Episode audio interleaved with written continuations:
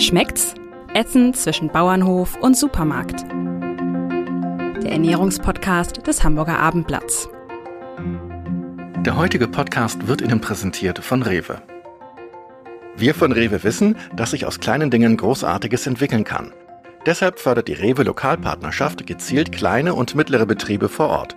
So stärken wir den ländlichen Raum und helfen, das Wissen und die handwerklichen Fähigkeiten zu bewahren. Hochwertige Lebensmittel aus der Region sind die Früchte unserer Arbeit, weil Wertschöpfung vor Ort beginnt. Die Rewe Lokalpartnerschaft für eine nachhaltige Zusammenarbeit mit lokalen Lieferanten und Erzeugern. Weitere Informationen unter regional.rewe.de. Ja, liebe Hörerinnen, liebe Hörer, Angelika Hilmer und ich, Jan-Erik Lindner, heißen Sie mal wieder herzlich willkommen zu unserem fast schon Traditionspodcast Schmeckt's in dem es sich um unser Essen dreht. Wir sprechen mit Gästen über Qualität, Herkunft, Gesundheit, Regionalität, Nachhaltigkeit, über alles einfach, äh, was das Essen so ausmacht. Wir haben schon eine Menge Themen behandelt in diesem und im vergangenen Jahr. Und umso erstaunlicher ist es, dass wir heute eine echte Premiere feiern. Nämlich haben wir erstmals einen Küchenchef zu Gast. Und äh, was für einen? Ein Stern dekorierten nämlich. Herzlich willkommen, Jens Rittmeier. Danke vielmals. Mit ihm sprechen wir über Soßen, das muss ich noch schnell sagen. äh, und ich freue mich drauf, denn damit kennt er sich aus wie kein zweiter. Ja, auch von mir herzlich willkommen. Ähm, Jens Rittmeier hat Koch gelernt, wie sich das gehört, von 91 bis 93 in zwei verschiedenen Restaurants und ist 99 das erste Mal in ein Stern, in die Küche eines Sterne-Restaurants äh, eingeschert. Ja, eingeschert passt ganz gut. Äh, Günter Scherrer, verwandt mit unserem, äh, unserem großen Sternekoch vom Landhaus Scherrer. Ähm, dann hat er in verschiedenen Stationen äh, in Sterneküchen gearbeitet, bis er dann 2003 in Portugal selbst mit dem ersten Stern dekoriert wurde und auch dann äh, 2011 bis 16 ähm, einen weiteren Stern auf Sylt erkochte. Seit 2017 äh, kocht er in Buxtehude im Restaurant Number 4. Und auch dort äh, ist er Sterne äh, dekoriert bis zu dem jetzt gerade frisch erschienenen geht Michelin. Dort ist er nicht bewertet worden wie viele andere Sterneküchen hier in Deutschland auch, weil einfach durch Corona die Lage so unklar ist, ähm, wie das Restaurant wann öffnen wird. Ja, das sollte erstmal reichen. Alles andere erzählen Sie uns gleich selbst. Als Sternekoch denkt man ja, das ist, äh, weiß man, äh, sämtliche Gerichte äh, der Welt zu kochen, mehr oder weniger. Ähm, Soßen gelten ja durchaus auch als ein bisschen kompliziert, zumindest so, ich sag mal, im Hausfrauen- und Männergebrauch. Ähm, welche Soße fordert Sie am meisten in der Zubereitung? Was ist besonders schwierig? Also ich glaube, generell Soßen sind gar nicht so einfach, wie man vielleicht denken mag. Ähm, gerade meine Soßen sind sehr, sehr zeitaufwendig. Die dauern von fünf bis sechs Stunden bis zu viereinhalb Tage in der Zubereitung.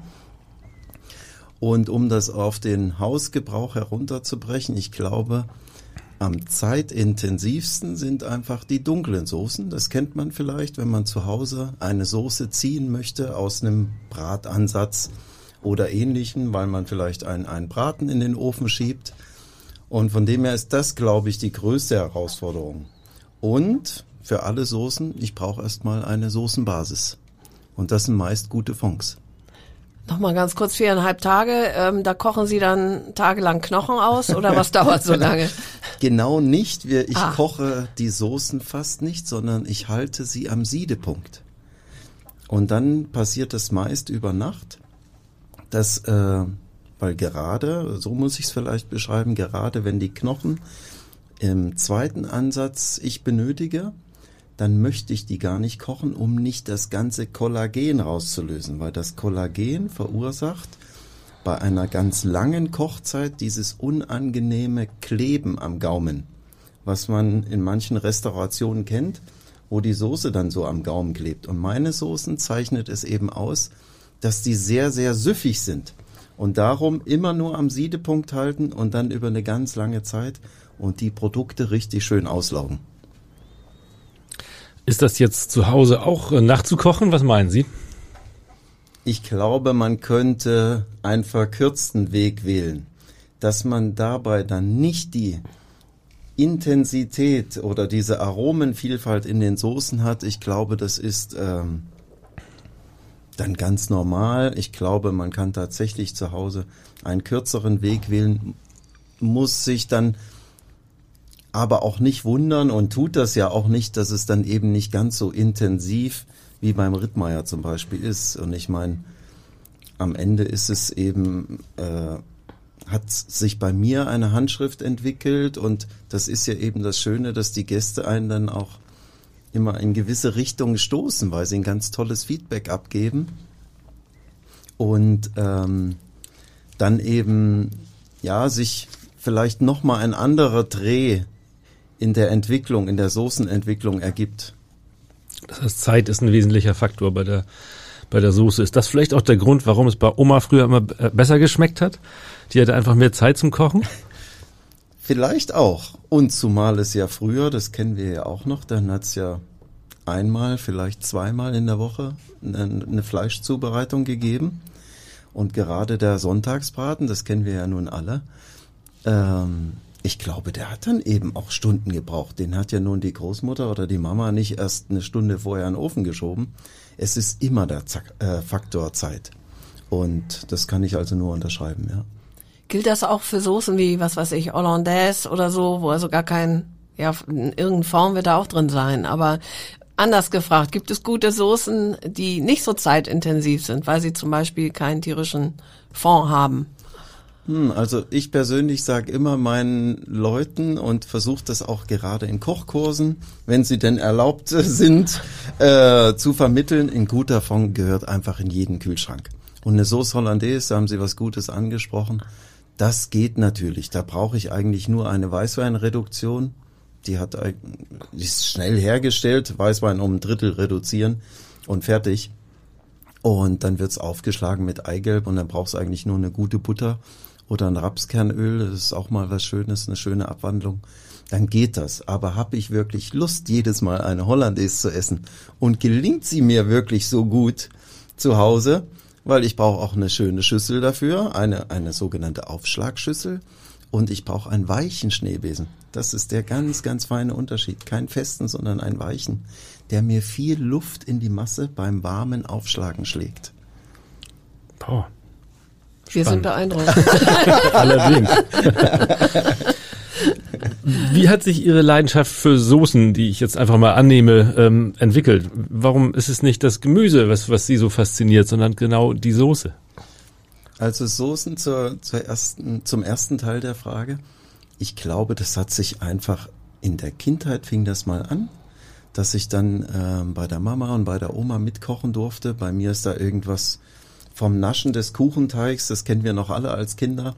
Und irgendwie hat es mir dann gefallen. Wahrscheinlich auch, weil wir viel selbst angebaut, angepflanzt haben. Wir haben selbst gemostet, selbst geschlachtet. Und vielleicht ist dann etwas im Hinterkopf. Und äh, meine Eltern waren beide sehr berufstätig, dass ich auch mal irgendwann dann, ich habe noch eine Schwester, eine jüngere Schwester, dass ich dann äh, kochen musste. Und das erste Mal unter Anleitung äh, meiner Mutter, das war ein gebackener Camembert mit einer Tomatensauce. Also nicht eben die süßen Preiselbeeren, sondern eine Tomatensauce. Und das hat mich fasziniert, diese Tomatensauce. Das geschah also in der Kindheit und dann über eine Lehre zum Koch bis dann irgendwann in der Sterneküche, dann bei Dieter Müller, dem Drei-Sterne-Koch in Bergisch Gladbach, der dann irgendwie merkte, der Jens Rittmeier hat irgendwie ein Händchen für Soßen und so hat sich das immer mehr entwickelt und glücklicherweise hatte ich ganz tolle Chefs, die das dann auch gefühlt oder gesehen haben, ah, da ist etwas und haben das dann gefördert. Also das ist schon, ja, schon eine, eine schöne Sache und warum das schlussendlich, vielleicht erklärt es dieses, warum das so ist. Und zum Thema Gemüse, also es haben auch schon andere gesagt, ich sei der Gemüsemagier. Nun sind das alles so Worte, hm, mag man denken, was man will. Äh, grundsätzlich hört sich das gut an. Ich habe eine sehr, sehr hohe Affinität zu Gemüse. Esse fast selbst zu Hause nur noch Gemüse, seltens Fleisch. Und wenn, dann muss es wirklich ein richtig gutes sein. Also das ist schon fast wieder das das Erlebnis aus der Kindheit mit dem Sonntagsbraten. Und ich persönlich finde, dass Gemüse extrem spannend sind. Und darum habe ich auch bei mir sehr viele vegane Soßen immer. Und wo ich genauso eine Tiefe versuche hereinzubekommen wie bei den fleischigen Soßen. Und das dann durch ganz viel frisch gepresste Gemüsesäfte. Und da gibt's verschiedene Methoden und äh, wie man eine gemüsige Soße sehr intensiv bekommen kann. Und wenn ich es kurz erwähnen darf, bei den frisch gepressten Säften entsteht ja auch immer ein Dresder oder Pressrückstände. Und die tue ich eben nicht der Biomasse zuführen, sondern gebe sie wieder zu der Soße. Das nennt man die Succo-Well-Methode. Und da entsteht eine ganz andere Intensität in den Soßen. Ne? Das heißt, Sie sagten ja schon, Fonds sind wichtig für Soßen, aber es müssen nicht immer Fleischfonds sein. Nein, das können genauso gut in der, in der vegetarischen oder veganen Küche können eben Gemüsefonds sein. Man muss da ein bisschen aufpassen. Ich persönlich habe in fast allen Soßen auch Alkoholikas drin, weil sie mir ein bisschen mehr Volumen geben. Aber nicht, dass es präsent ist. Es schmeckt nie präsent nach Alkohol, sondern der wird immer am Anfang zugegeben, damit es eben nicht so alkoholisch ist. Und ähm, da muss man ein bisschen schauen, dass man dann zum Beispiel als vegan lebender Mensch äh, vegane Weine eben benutzt. Aber ansonsten, Gemüsefonds gehen, gehen unglaublich gut. Wenn irgendwann die Tomatenzeit losgeht, können Sie auch super ein Tomatenwasser äh, herstellen oder einen, einen ganz klaren Tomatensaft. Der gibt Ihnen so viel Geschmack, das ist schon, schon schön, ja. Ähm, wie hält man selbstgekochte Fonds frisch? Ähm, frieren würde man die einfrieren daheim oder könnte man sofort auch, verbrauchen?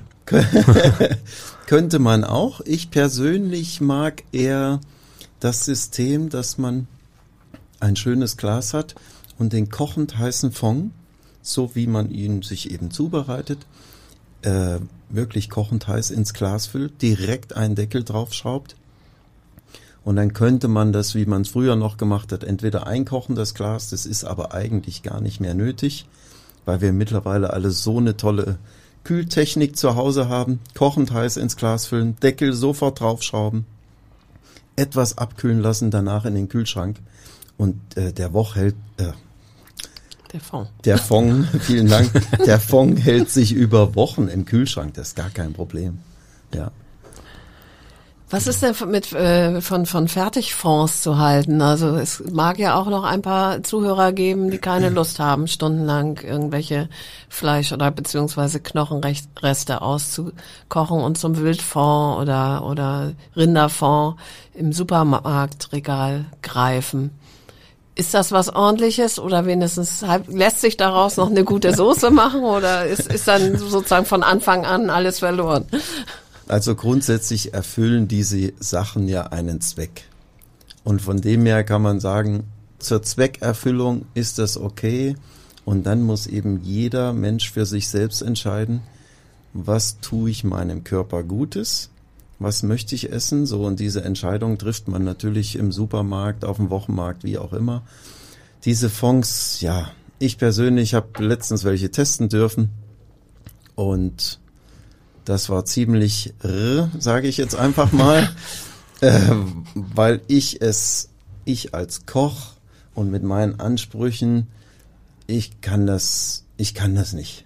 Das ist, äh, wenn ich auf die Rückseite eines, eines Glases zum Beispiel schaue, dann sehe ich, was eben an Zutaten drin ist und weiß dann eben, wenn Hefeextrakte oder Gewürzextrakte oder so etwas drinsteht, dass es meist ein Glutamat oder ein, ein Bestandteil aus der Familie der Glutamaten, so heißt es, glaube ich, zugesetzt ist. Und ich finde, es geht auch alles natürlich. Also man braucht auch, ich weiß nicht, wie viele Konservierungsstoffe. Ich weiß natürlich, wie mittlerweile, wie der Lebensmitteleinzelhandel tickt.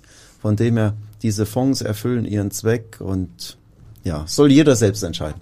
Ich würde mich freuen, wenn ich immer mehr Menschen für das Selbstkochen zu Hause begeistern kann oder eben, wenn sie auf frische Ware zurückgreifen würden. Da freue ich mich dann wie ein kleines Kind. Gibt ja zu den Fonds eine Steigerung, nämlich die Fertigsoßen aus der, aus der Pappverpackung. Haben Sie da mal was äh, Schmackhaftes entdeckt? Ich weiß gar nicht, was ich sagen soll. Das ist eigentlich, ich weiß nicht, ob das Wort schlimm richtig ist, aber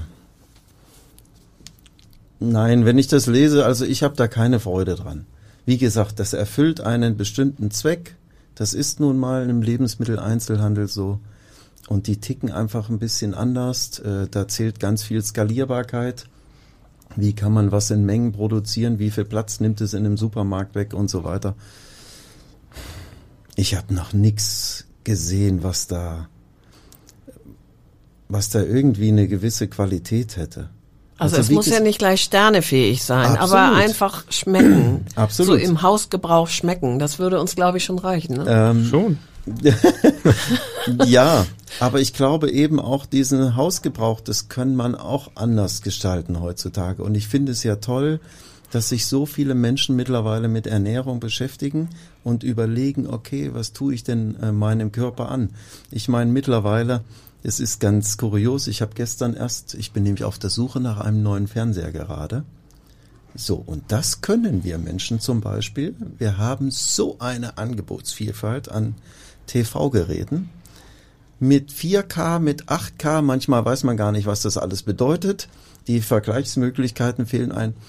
Und was ich sagen möchte ist, auf einer gewissen Seite unseres Lebens, da schauen wir ganz genau hin, was wir kaufen. Zum Beispiel ein TV-Gerät oder ein Auto oder das Motorenöl. Aber bei der Ernährung setzen wir nicht so einen Schwerpunkt. Und ich glaube, das muss, das darf, das kann sich unbedingt in eine positive Richtung, Richtung verschieben. Und ich glaube, dann ist schon viel getan. Wir sind leider ein Land, wo immer alles sehr günstig sein muss im Supermarkt. Wir sind eben nicht wie die Franzosen oder die Skandinavier oder die Belgier, die einen weitaus höheren Anteil ihres Geldes in Ernährung äh, äh ausgeben. Und von dem her wäre es eigentlich schön, wenn wir da eine kleine Veränderung herbeiführen. Äh, ja. Sie selbst verkaufen ja auch Ihre Soßen und Fonds, allerdings nicht im Supermarkt, wenn ich das richtig weiß. Geht auch, glaube ich, kaum. ähm, wie sieht Ihr Sortiment da im Moment aus? Ähm, ja, glücklicherweise hat sich da etwas entwickelt. Im Übrigen ist das entstanden durch Stammgäste auf Sylt damals, die gesagt haben, Mensch, Rittmeier, du mit deinen Soßen, verkauf die doch mal. Ja, und dann ist eben ein Online-Shop entstanden äh, Im April 2018 ging der auf den Markt. Und mittlerweile gibt es auch noch viele andere schöne Genussprodukte in dem Shop. Und wir verschicken gekühlt. Es sind also frisch gekochte, verzehrfertige Soßen. Der Riesenvorteil für die Endkunden ist, ich muss nur noch das Kühlschrank zu Hause aus dem Glas nehmen. Ich schraube das Glas auf, tue es in den Topf geben erhitze das, tu vielleicht ein, zwei, dreimal umrühren und fertig. Und ich habe die Soße fertig wie beim Rittmeier. Ähm, und das Portfolio an Soßen, ich glaube, wir sind aktuell bei 32, 35 verschiedenen Soßen. Es gibt verschiedene Soßenwelten, das beschreibt das vielleicht ein bisschen. Es gibt so diese Basisfonds, helle Soßen, dunkle Soßen natürlich, vegane Soßen, aber auch Salatsoßen. Und das wird immer schrittweise ausgebaut. Wie gesagt, das sind ganz viel die Kunden und Gäste, die mir das Feedback geben. Und so ist eben auch im Restaurant ein, ein Gericht entstanden, was sich Soße und Brot nennt. Weil Gäste gesagt haben, Mensch, ich möchte mal nur Soße essen bei dir. genau. Mit Strohhalm am besten, ne? ja, das ist zumindest ein großes Kompliment. Nein, mit großem Tat. Löffel, bitte.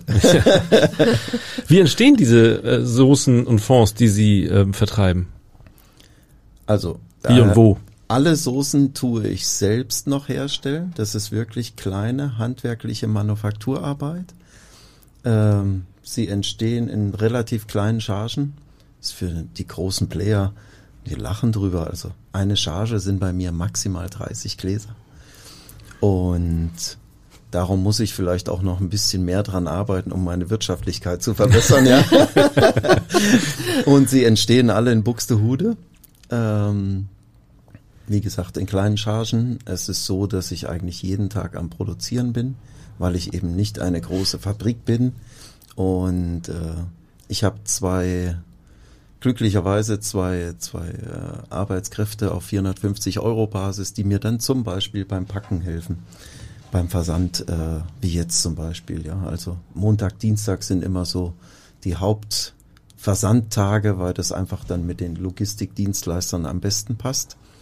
Und dann werden die mit, äh, wie nennt man das, Kühlpads, Eispads eben äh, verschickt in nachhaltigen Kartons, entweder zum Beispiel von der Firma Landpack, die dann auch mit Handvlies oder auch Stroheinlegern arbeiten, um das zu kühlen, oder es wird mit äh, recycelten Zellstoff gearbeitet, davon habe ich auch Kartons. Gibt's ganz tolle Möglichkeiten und so kommen die Soßen beim Kunden zu Hause kalt an. Und Sie wissen ja vielleicht, der Trend geht mittlerweile nicht nur zum Weinkühlschrank, sondern auch zum Soßenkühlschrank. Uiuiui. Und so gibt es den einen oder anderen, der sich dann auch vielleicht eine Soße mehr im Shop bestellt. das tut er übers Internet, richtig? Genau, äh, das kann man über meine Webpage tun, jens-rittmeier.de, wenn ich das erwähnen darf. Und da gibt's eben einen Shop-Bereich. Aber in Feinkostlläden oder so sind die nicht zu kriegen. Also es geht ausschließlich über Ihre Internetseite, oder? Es gibt den ein oder anderen Delikatessenhändler tatsächlich mhm. in Deutschland, der das auch schon anbietet. Im LEH oder bei ganz vielen Märkten ist es einfach die Herausforderung. Man kennt das ja von dieser einen berühmten Sendung auf dem Fernsehsender Vox. Ich glaube, montags wird die immer ausgestrahlt, montags abends. Und da ist es so, dass äh, sich da ja verschiedene Startups bewerben und es ist ganz, ganz schwierig in die Kühl, äh, wie sagt man denn, Kühlschränke der, der Lebensmittelmärkte zu kommen. Das ist so ein umkämpfter Markt.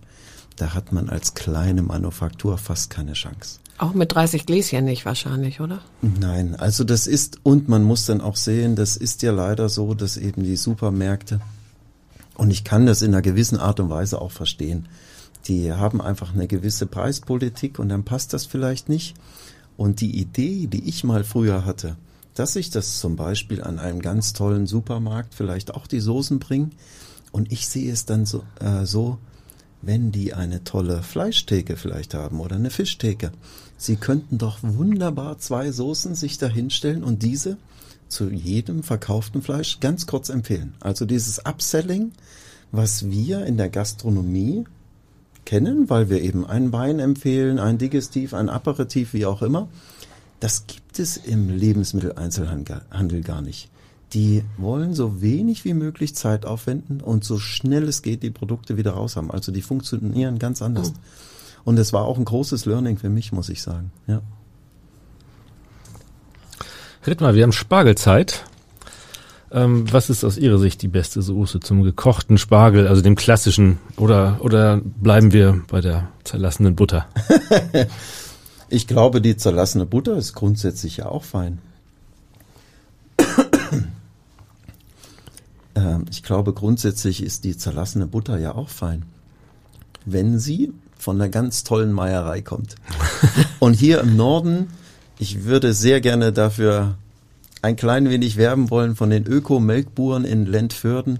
Ein so tolles Unternehmen, die äh, mit muttergebundener Kälberhaltung arbeiten äh, und die zu jeder Jahreszeit auch eine andere Milch herausbringen, nennt sich auch die Jahreszeitenmilch.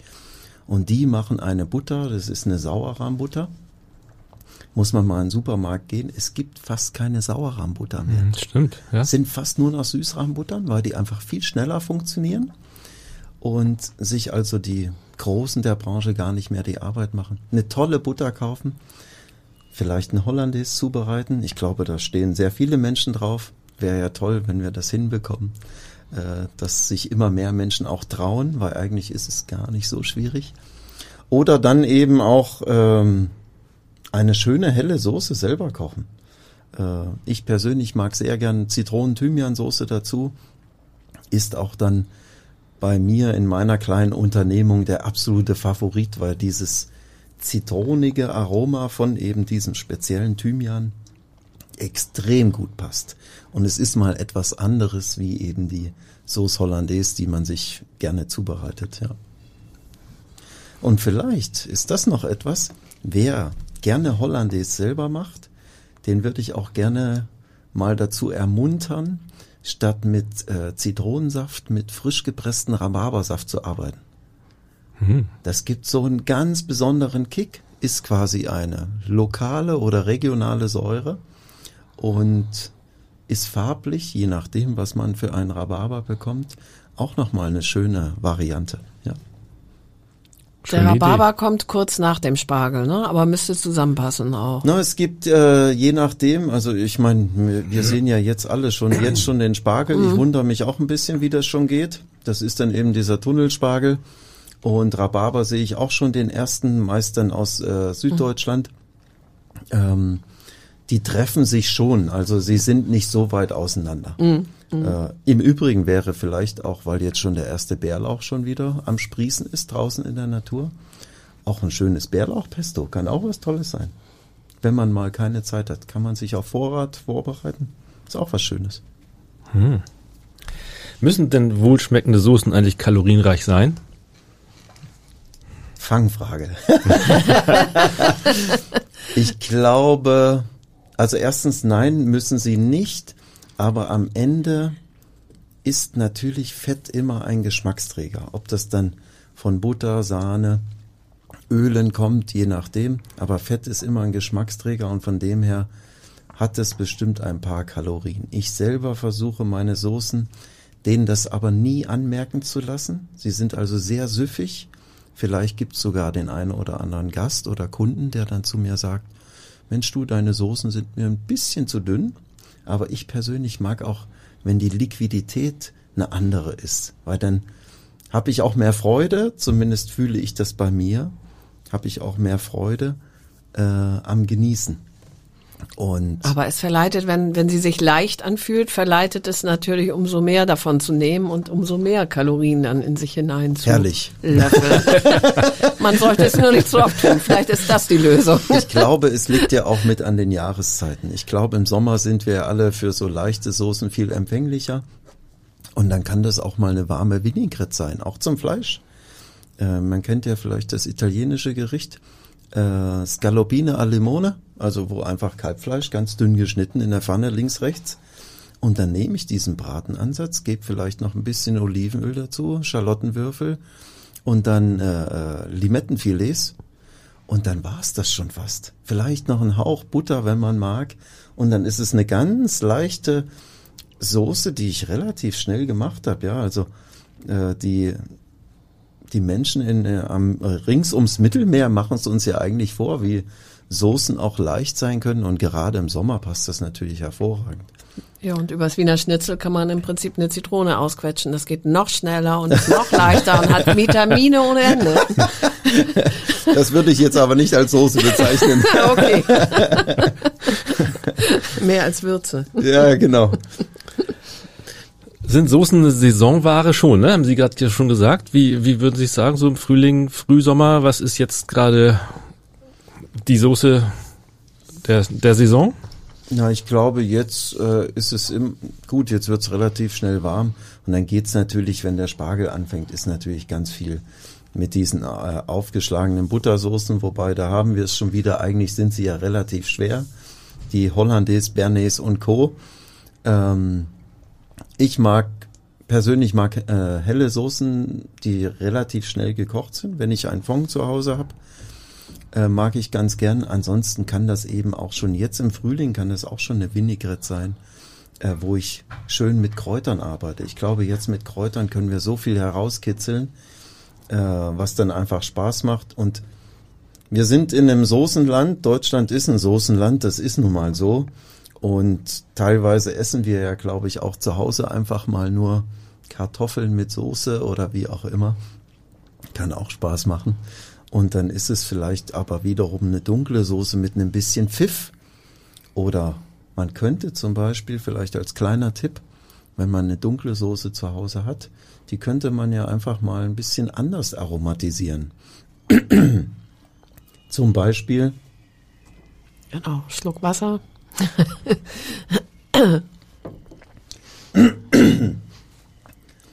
Die könnte man ja zum Beispiel auch mal anders aromatisieren. Zum Beispiel mit etwas Kräuterheu. Und dazu nimmt man die dunkle Soße, die man eben zu Hause zubereitet hat, tut die Soße etwas beiseite stellen vom Herd und gibt etwas Heu dazu, lässt das für bis zu 20 Minuten einfach mal ziehen. Deckel drauf und ziehen lassen, nicht kochen. Und dann passiert man das durch ein feines Sieb und schon hat man eine ganz leicht mit Heu aromatisierte Soße. Passt natürlich zu jedem Lamm, passt auch zu einem Kalb, passt auch zu einem Rind. Wunderbar. Und ich habe etwas, was jetzt sehr, sehr gut ins, ins Frühjahr passt. Ja, also. Was ist denn eigentlich Kräuterheu? Das ist ein Heu, was auf äh, Kräuter von Kräuterwiesen kommt, also wo ein sehr, sehr hoher Kräuteranteil vorhanden ist. Und wo kaufe ich das? Um ehrlich zu sein, kann man wunderbar in, der, in einem Tiernahrungsgeschäft kaufen. Das ist so. Oh. Ja. Ähm, Gute weil Idee. es da, ich glaube zum Beispiel, ich bin jetzt aber nicht ganz sicher, ich glaube bei Kaninchen, Kaninchen ist es so, äh, die brauchen besondere Mischung an Kräutern. Manchmal heißt es, glaube ich, Wiesenheu, dann heißt es Wiesenkräuterheu, irgendwie so in der Art. Und äh, das ist etwas, passt wunderbar. Und da ist überhaupt nichts äh, Verwerfliches oder Schlimmes dran.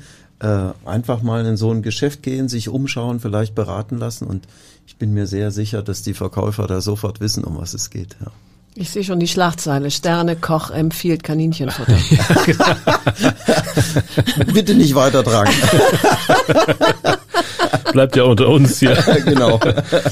Ich habe auch mal den, den Tipp gelesen, ähm, Teebeutel in eine ähm, Soße, die man zubereitet, äh, zu tun, auch um zu aromatisieren, je nach Wahl. Was halten Sie davon?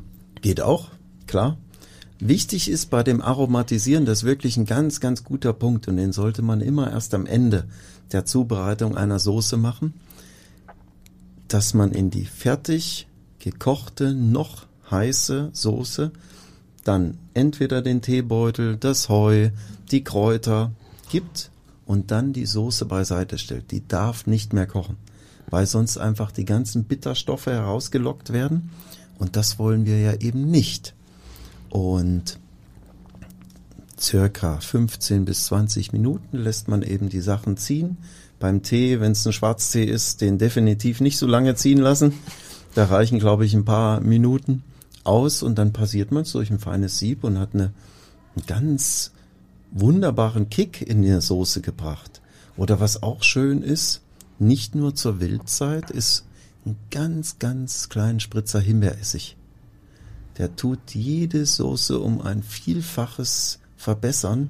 Diese ganz feine, fruchtige äh, Säurenote. Also das, das macht schon was, ja. Jetzt habe ich Hunger. Was ist aus Ihrer Sicht die ultimative Nudelsoße? Ist ja auch so ein Klassiker. Ich glaube, da sind wir alle bei der Mama in Italien. Das ist dann eine Tomatensoße. Ich glaube, so ist es. Äh, und da kann ich nur immer wieder werben. Entweder zur Tomatenzeit ganz viel einkochen. Jetzt die Tomaten, vielleicht bekommt man schon ein paar tolle aus Italien oder Spanien, ich weiß es nicht. Ansonsten lieber, wenn die frischen Tomaten nichts hergeben, dann lieber eine ganz tolle Qualität von geschälten Tomaten, diesen sogenannten Pelatis, in der Dose kaufen. Es gibt ja mittlerweile San Marzano Tomaten in der Dose. So heißt also die Sorte San Marzano.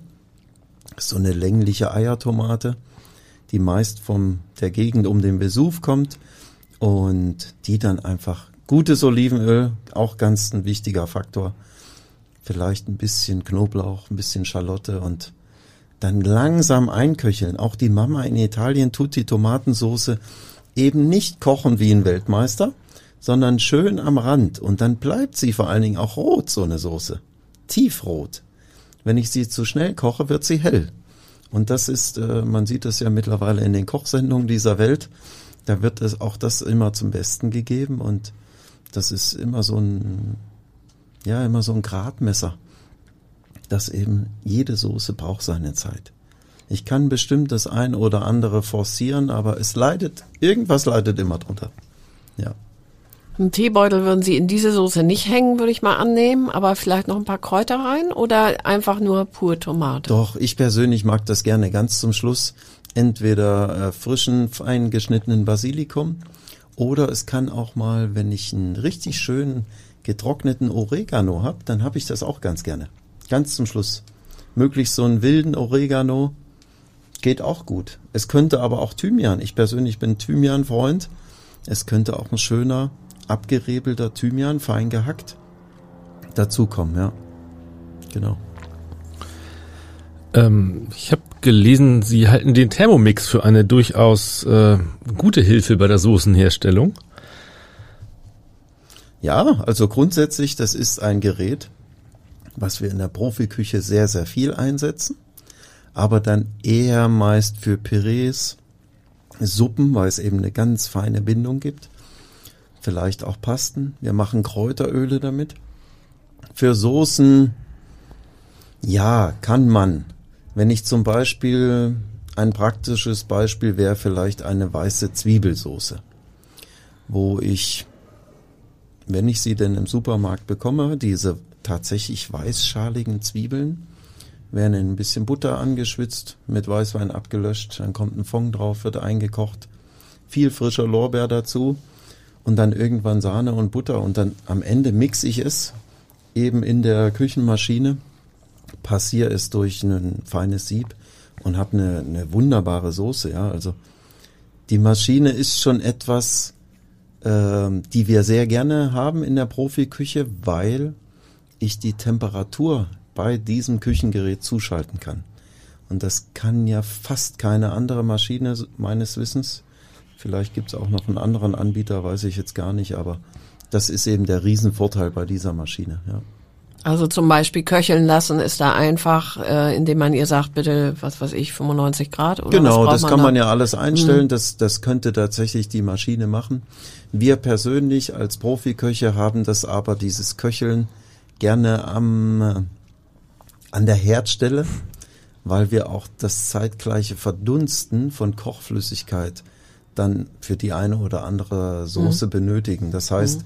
da müsste man dann als als Endkunde zu Hause dann vielleicht den, den Deckel offen lassen. Da gibt's ja so einen, wie nennt man das überhaupt, einen, einen kleinen Mini-Deckel, einen Aufsatz, den man dann offen lassen müsste, damit eben der, der Dampf entweichen kann. Genau. Zum Reduzieren. Ja, genau, mhm. richtig. Haben Sie eine Lieblingssoße? Sie sagten eben, Thymian ist so ein, so ein, so ein Kraut, das Sie gerne einsetzen. Und jetzt ist es wahrscheinlich etwas schwierig, äh, unter diesen, dieser Wahnsinnsvielfalt von Soßen eine Lieblingssoße auszuwählen. Aber vielleicht? Ich habe ganz grundsätzlich ganz viele Lieblingssoßen, ja. Aber eine ist bestimmt die Zitronen-Thymian-Soße. Das ist eine helle Soße, die eben mit Zitronen-Thymian aromatisiert wurde. Und passt zu Pasta, passt zu einem hellen Fleisch, Geflügel zum Beispiel, passt aber auch zu einem Kalb, passt sensationell zu Fisch, passt auch zu einer Garnele, die ich mir vielleicht braten möchte, weil es immer diese zitronige Aromatik mitliefert. Und darum mag ich diese Soße schon sehr gern. Es gibt aber genauso gut in meiner veganen Soßenwelt eine Karotten-Anis-Soße die so intensiv nach Karotte schmeckt, also die kann ich so weglöffeln. Ähm, weil wir eben ganz, ganz viele Karotten und frisch gepressten Karottensaft dafür einsetzen. Und ich glaube, in Norddeutschland mag man das eh, diese anisigen Töne. Und äh, irgendetwas hat das. Also ich liebe diese anisigen Töne. Von dem her könnte ich auch die Soße fast jeden Tag essen. Ja. Was ist die exotischste Soße, die Sie je äh, zubereitet haben oder oder probiert haben? Uh, kann man das gibt's glaube ich auch mehrere. Das könnte eine Curry-Zitronengrassoße sein. Ähm, ich persönlich, ich habe in Portugal neben dem Sterne-Restaurant auch ein Thai-Restaurant geleitet und von dem her habe ich so ein, ein bisschen einen Bezug.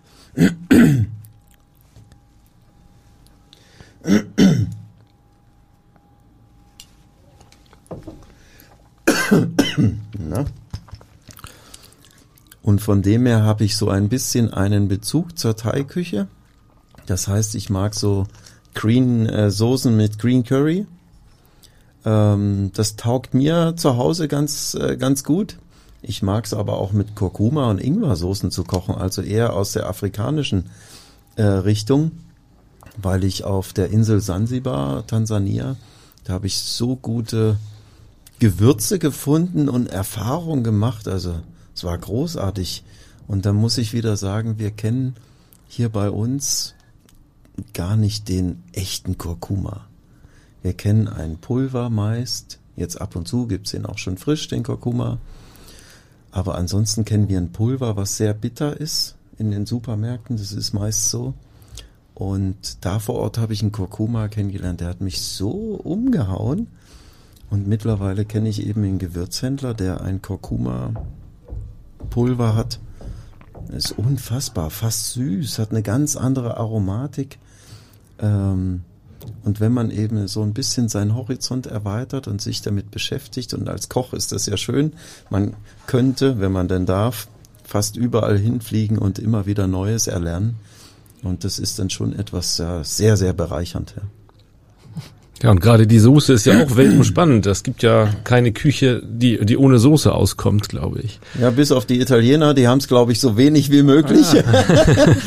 Aber ansonsten, ja, überall Soße, weil es natürlich auch ein Transportmittel ist, um überhaupt die anderen Lebensmittel, äh, ja, die Speiseröhre herunter zu transportieren. Das, das hat ja auch eine Funktion, das Ganze. Ja. Und das, das andere Essen zu benetzen ein Fleisch, eine Kartoffel, ein Reis, wie auch immer. Und mein Vater hat immer gesagt, ohne Soße kein Vergnügen. Und das ist mittlerweile so ein Claim auch von mir. Und darum gibt's in meiner Küche, wenn man bei mir eben im Restaurant sitzt, es gibt immer reichlich Soße. Und äh, wie gesagt, es ist mittlerweile sind Gerichte entstanden. Die Kollegen denken alle, Mensch, was ist das für ein Spinner? Ja, es gibt ein Gericht immer erst vor dem Hauptgang, das nennt sich Soße und Brot. Und es gibt tatsächlich drei Schalen mit unterschiedlichen Soßen und ein richtig gutes Brot. Vom Bäcker Heiderich aus Stade, das ist ein Slow Baker, und der tut einen äh, Teig herstellen, der 72 Stunden benötigt. Und daraus bäckt er ein Brot, also das ist so so unfassbar gut einfach. Und dann lässt, lässt man dieses eben wirken, die drei Soßen. Und die Gäste mögen das, dass sie auch mit den Händen zu tun haben, sich das Brot klein reißen, zupfen, wie auch immer man das jetzt benennen möchte. Und tun eben das Brot in der Soße tunken. Ja. Was würden Sie sagen, ist eine Universalsoße oder auch zwei, die man äh, fast zu jeder Mahlzeit essen kann. Ist das die Tomatensauce oder gibt es andere Soßen, wo Sie sagen würden, wenn man davon ein Gläschen im Schrank hat, dann kann man fast kochen, was man will. Man hat immer eine gute Soße dafür. Ich würde sagen, eine helle Grundsoße, die gab's schon von Anno dazu mal. Früher waren das mal Bechamels oder Veloutés, diese klassischen Grundsoßen. Also eine helle Soße kann man immer im Kühlschrank haben. Die kann ich eben ableiten durch zum Beispiel aromatisieren, denen eine bestimmte Richtung geben. Und was ist noch eine Universalsoße? Es gibt eine, die, die ich zubereite, die irgendwie in alle Küchen dieser Welt passt. Äh, hat einen ziemlich sperrigen Namen, nennt sich Aigo Bolido, ist relativ aufwendig in der Zubereitung aber die können sie so abwandeln in alle Richtungen. Ähm, das ist jetzt vielleicht die Sicht des, des Kochprofis. Und für zu Hause, wie gesagt, ich glaube, mit der hellen Grundsoße kommt man schon sehr weit. Eine dunkle Soße wird man kaum viel eigentlich zu Hause haben. Wenn man denn wirklich Kochenthusiast ist, ist es vielleicht hilfreich, zu Hause eine Kalbschül zu haben. Das ist meist die, die Basis von allen dunklen Soßen. Und die kann ich mir super abwandeln. Ich kann sie mit Hilfe dieser Kalbsschü zum Beispiel, könnte ich meinen Braten schmoren. Dann habe ich ein bisschen mehr Struktur. Und ja, ich glaube, mit der hellen Grundsoße ist man schon ganz fein. Wenn man mag, noch ein, eine Kalbsschü dazu und dann, ja, ist das ausreichend. Und Aigo Bolido? Die Aigo was? Bolido ist, äh, besteht aus ganz vielen Wurzelgemüsen, Tomate, vielen Kräutern, Knoblauch, Hauch Ingwer. Und die können Sie in die südamerikanische Richtung abwandeln mit eben diversesten Chilisorten. Die können Sie europäisieren mit ganz vielen Kräutern. Äh, die können Sie ins Afrikanische abwandeln mit Ingwer, mit Kurkuma, mit Zimt. Ähm, Sie können aber auch in die asiatische Richtung gehen durch diverse Currysorten. Und das ist so eine Soße, die macht mir persönlich immer mehr Spaß, aber ist einfach unfassbar aufwendig. Ja. Eine Multikulti-Soße. Ja, genau. Doch, kann, könnte man so sagen. Ja? Die universal Multikulti-Soße. Demnächst bei Rittmeiers. Was halten Sie von süßen Soßen zum Dessert? Zum Dessert, klar. Ich finde, es muss, also es ist auch bei mir im Restaurant so, es muss immer etwas Liquides dazugeben. Und ein Dessert, nehmen wir mal ein ganz einfaches Dessert, ein Apfelcrumble mit Vanillesoße, habe ich Spaß drauf. Ähm, ja, also klar, unbedingt. Und an anderen, zu anderen Gelegenheiten, zu nicht süßem, eine süße Soße? Funktioniert das? Na, man macht das ja so zu Wildgerichten, ja. Oder Der Chinese macht süß-sauer zu süß-sauer, ja. Ich persönlich, gefühlt. ich persönlich, ja, so mit den ganz süßen Soßen habe ich es eigentlich nicht so. Aber das ist vielleicht eine persönliche Sache. Ich mag es aber, wenn die Soßen ein gewisses süßes Rückgrat haben, dann zum Beispiel durch zum Beispiel durch ein Portwein, ein Madeira, ein Sherry hervorgerufen, aber niemals durch Zucker oder so etwas. Ne? Also das Schokolade? Ja, aber liefert uns das so viel Süße? Ich weiß es nicht. Ich habe zum Beispiel Rotkohlschokolade extrem gern, aber dann ist es die die die bittere Bittere. Kuvertüre, Mhm. Ja, mindestens natürlich, 70 ja. Prozent Mhm. aufwärts. Ähm,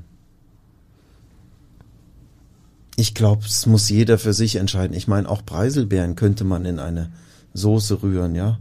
Äh, oder ein Tafelspitz, der funktioniert eigentlich nur aus dem Zusammenspiel zwischen der scharfen Meerrettichsoße und den süßen Preiselbeeren. Und das ist richtig spannend. Das mag ich schon.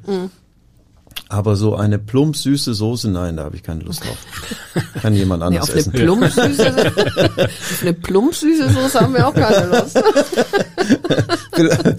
Ich glaube, am Ende muss es, muss es jeder entscheiden. Ich meine, es gab ja früher auch diese Sauerkirsch-Pfeffersoßen, ja, zum Beispiel zu einer Entenbrust.